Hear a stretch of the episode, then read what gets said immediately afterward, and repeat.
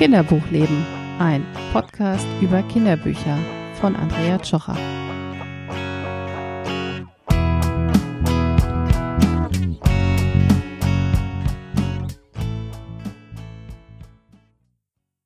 Hallo, hier ist Andrea Tschocher vom Kinderbuchleben Podcast. Ich bin freie Journalistin für Familienthemen und Kinderbuchexpertin. Außerdem blogge ich auf rozefüßchen.de über das Leben mit meinen drei Kindern und weil wir zu Hause tatsächlich jede Menge Kinderbücher haben, dachte ich mir, ich stelle euch einfach mal die besten vor. In dieser Folge geht es um das Thema Weihnachtsklassiker im Kinderbuchbereich. Ähm, es ist ja so, jedes Jahr bringen Kinderbuchverlage unzählige Bücher über Weihnachten ähm, heraus und da freuen wir uns natürlich alle drüber. Aber es ist ja genauso schön, jedes Jahr die gleichen Bücher wiederzulesen ähm, weil das für die Kinder einfach bedeutet, jetzt beginnt die Weihnachtszeit. Ich lese mit meinen drei Kindern, die inzwischen sieben, vier und zwei Jahre alt sind, jedenfalls neben jeder Menge neue Weihnachtsbücher auch immer wieder die gleichen Bücher, die meinen Kindern besonders viel Freude machen. Mm, übrigens, ihr müsst das hier nicht mitschreiben. Wir sind ja nicht äh, in einer Prüfung. Ihr bekommt all die Infos, die ihr hier hört, auch äh, kompakt in den Show Notes angezeigt. Ähm, denn jetzt geht es ja vor allen Dingen darum, dass wir uns die Bücher erstmal anschauen, die ich mitgebracht habe. Beginnen wir mit einem Buch für die Allerkleinsten. Wenn sieben weihnachtliche Hasen fröhlich um die Tanne rasen aus dem Oettinger Verlag von Christiane Hansen und Sabine Pramel. Die äh, sieben Hasenkinder Matti, Frieda, Valentin, Emma, Tom, Titus und Fienchen, die begleiten uns tatsächlich schon seit 2015. Da zog nämlich das erste Buch, wenn sieben müde kleine Hasen abends in ihr Bettchen rasen, hier ein. Und ähm, da kann ich schon mal verraten, tolle Bücher zur Schlafenszeit äh, gibt es in einer der nächsten Sendungen. Jetzt aber zu den Weihnachtshasen. Die machen eben all das, was Kinder in der Vorweihnachtszeit auch total gerne machen. Ähm, bei denen liegt natürlich Schnee, was für die meisten äh, von uns äh, nicht mehr zutrifft, leider. Bei uns ist es eher matschig und kalt.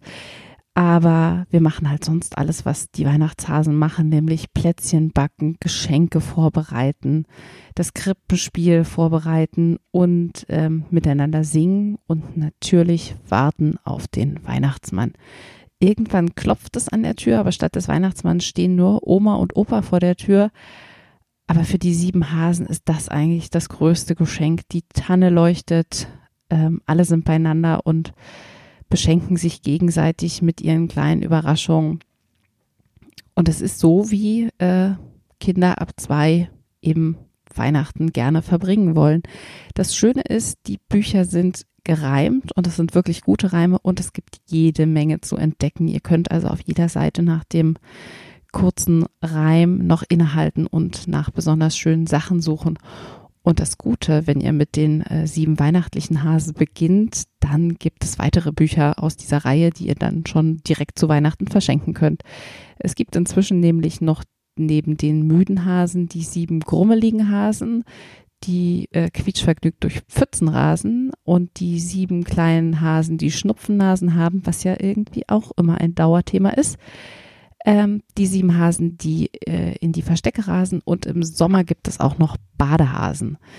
Da ist also noch einiges zu holen und ähm, wenn man mit Weihnachten beginnt, dann kann man sich da ja langsam vorarbeiten. Das nächste Buch ist Waschbären Weihnacht aus dem Carlsen Verlag von Judith Allert und Ina Clement. Und an der Stelle muss ich direkt gestehen, ich habe ein bisschen geschwindelt. Das Buch ist nämlich gar nicht so ein richtiger Klassiker. Es gibt es erst seit 2019. Ich habe es aber trotzdem mit in die Sammlung genommen, weil meine Kinder äh, mich gezwungen haben, dieses Buch von November bis, ich glaube, April lesen zu lassen. Und es ist einfach auch so eine schöne Geschichte, ähm, dass sie eure Kinder vermutlich auch begeistern wird. Es geht um Wilbur Willi Waschbär und seine Familie, die eben auch in den Weihnachtsvorbereitungen stecken. Alles ist vorbereitet fürs große Fest und plötzlich kommt mitten in der Nacht ein Dieb. Nichts ist mehr, wie es war am nächsten Morgen und Willi beschließt, den Fall, den werde ich lösen. Ich will wissen, wer mein Weihnachtsfest geklaut hat. Er trifft auf Ellie Eichhörnchen, die steht draußen vor der Waschbärenhöhle und zusammen beschließen sie, wir finden den Dieb. Sie verdächtigen die Mäuse, die Weihnachtslieder singen und den Dachs, der in seiner Höhle Weihnachtsgeschenke malt. Und auch die Wildschweine, die fressen, kommen ihnen irgendwie verdächtig vor. Aber es stellt sich raus, niemand von denen war es. Und dann muss Ellie was gestehen. Ihr könnt es euch denken, ich verrate trotzdem nicht, wie die Geschichte ausgeht. Ich verrate euch aber, dass auch das eine Geschichte in Reimform ist für Kindergartenkinder und auch noch für Grundschüler ist das tatsächlich eine lustige Geschichte. Und die Reime sind einfach sehr, sehr großartig, dass auch Eltern davon nicht total genervt sind. Das dritte Buch ist tatsächlich ein richtiger, richtiger Klassiker. Meine Ausgabe äh, dieses Buches ist von 2005. Da habe ich die von einer Freundin geschenkt bekommen. Also ich habe sie wesentlich später geschenkt bekommen, aber ähm, sie hatte halt schon einen Vorbesitzer. Und das ist Laura sucht den Weihnachtsmann, eine Ausgabe von Lauras Stern von Klaus Baumgart und erschienen ist es im Baumhaus Verlag. Und wenn ich das kurz erzählen darf, eine, eine kleine Anekdote zu Klaus Baumgart. Ähm, wir haben, als meine Tochter, ich glaube, vier Jahre alt war, gab es in Berlin eine Buchmesse, auf die wir gegangen sind und auf der las Klaus Baumgart. Und aus irgendeinem für mich nicht mehr ganz nachvollziehbaren Grund waren bei dieser Lesung nur drei oder vier Kinder. Und es war ganz kuschelig auf so einem Schiff, ähm, total schön gemacht. Und äh, Klaus Baumgart las und danach hat er ein Quiz veranstaltet für die Kinder und es gab was zu gewinnen. Und weil meine Tochter aber noch relativ klein und nicht so firm im äh, Lauras Sternkosmos war, wurden die Fragen immer leichter, damit auch sie eine richtig beantworten konnte. Und dann hat sie einen Preis äh, vom Autor persönlich überreicht bekommen und äh, befand daraufhin, der Klaus und sie, die sind jetzt Freunde und lustigerweise haben wir sie ähm, noch, äh, haben wir ihn nochmal getroffen und er konnte sich sogar an sie erinnern. Und sie sich natürlich auch an ihn. Und unter anderem auch deswegen ist äh, Laura sucht den Weihnachtsmann bei uns äh, auch inzwischen ein totaler Klassiker, den natürlich auch die äh, zwei jüngeren Kinder gerne mitlesen. Der Verlag sagt, das Buch ist für Kinder ab sechs, aber ich bin der Meinung, das können auch Vierjährige total gut und gerne lesen. Und wenn sie keine Lust mehr haben, dann macht ihr einfach Pause und lest am nächsten Tag weiter.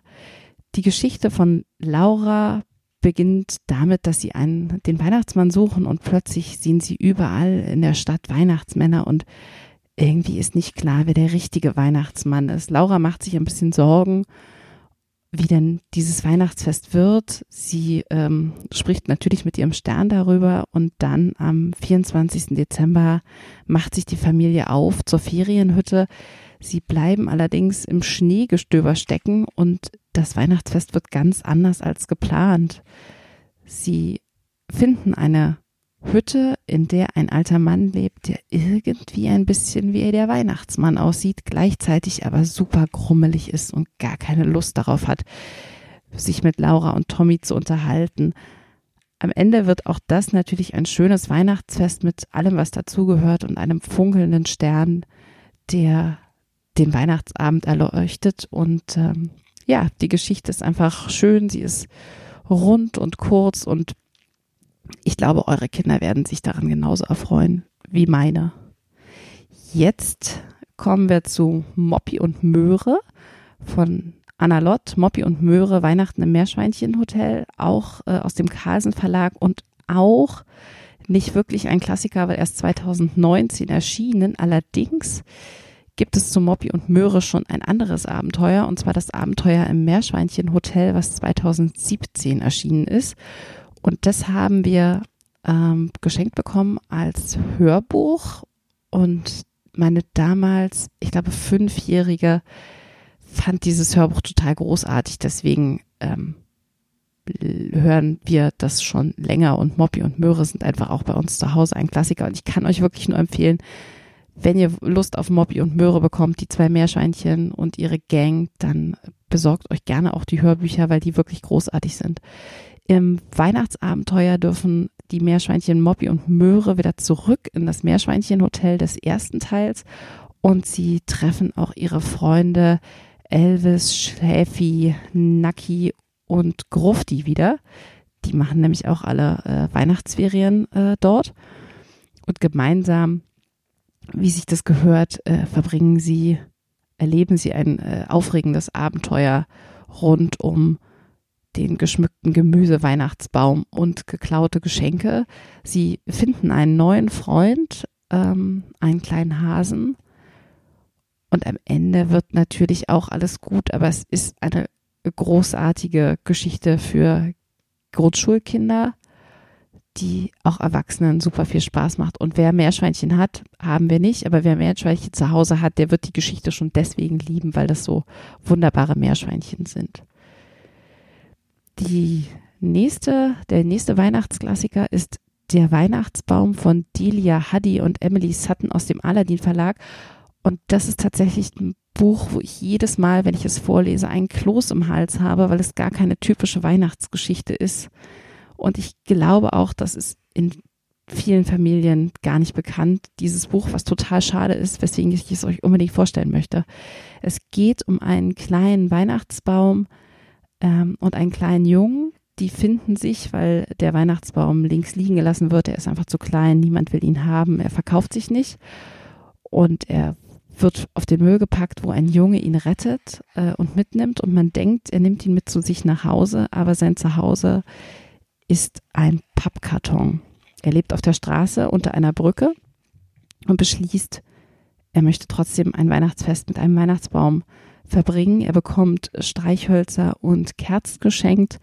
Ein anderer Obdachloser setzt sich dazu und beginnt Musik zu spielen und nach und nach bleiben die Menschen, die eigentlich auf den Weg in ihre warmen Zuhause sind, stehen, singen gemeinsam und verbringen einfach einen ganz tollen Weihnachtsmoment miteinander, in dem eben jeder gleich ist. Jetzt könnte man meinen, was für ein schöner Ausgang der Geschichte, aber für den Jungen wird nicht alles besser. Ähm, was mit ihm passiert, ist ein bisschen unklar. Es ist nur klar, er verlässt den Ort, er verlässt den Weihnachtsbaum und lebt weiter auf der Straße. Der Weihnachtsbaum landet im Müll und ein Straßenfeger entscheidet in letzter Minute, ihn doch in einen Park einzupflanzen, wo aus ihm ein großer, kräftiger Tannenbaum wächst, der im Sommer allen Freude macht. Und man kann nur hoffen, dass es dem Jungen gleich geht. Aber ich finde, es ist ein großartiges Buch, was zeigt, worauf es Weihnachten eigentlich wirklich ankommt und dass es Beisammensein und aufeinander aufzupassen. Und weil Weihnachten vor der Tür steht und wir über Geschenke sprechen, habe ich noch ein sechstes Buch für euch. Das ist von Rebecca Harry. Ähm, der kleine Hase beschenkt seine Freunde aus dem Löwe Verlag. Und wenn ihr mein Exemplar sehen könntet, dann würdet ihr wissen, wie wichtig dieses Buch für meine Kinder ist. Es ist nämlich wirklich total abgeliebt und ähm, schon auch ein bisschen kaputt.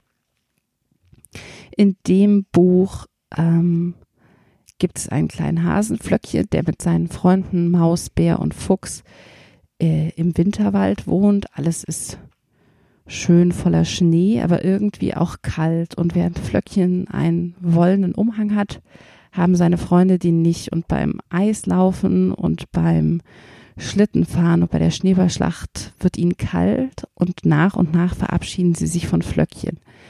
Der macht sich dann traurig auf den Weg nach Hause ohne seine Freunde, findet eine Silbermünze, im Schnee und läuft sofort los zum Dorfladen vom Dachs etwas kaufen. Zuerst sieht man nicht, was er kauft, aber zu Hause wird dann klar, er setzt sich an den Kamin, er hat ein Knäuel Wolle gekauft und er fängt an zu stricken.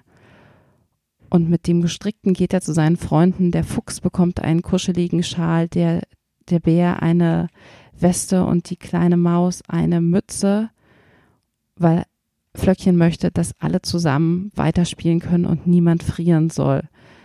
Das Buch ist nicht nur einfach eine wahnsinnig schöne Geschichte eben darüber, dass man Freude am besten teilt und äh, wahrscheinlich alle wollen, dass es ihren Freunden gut geht.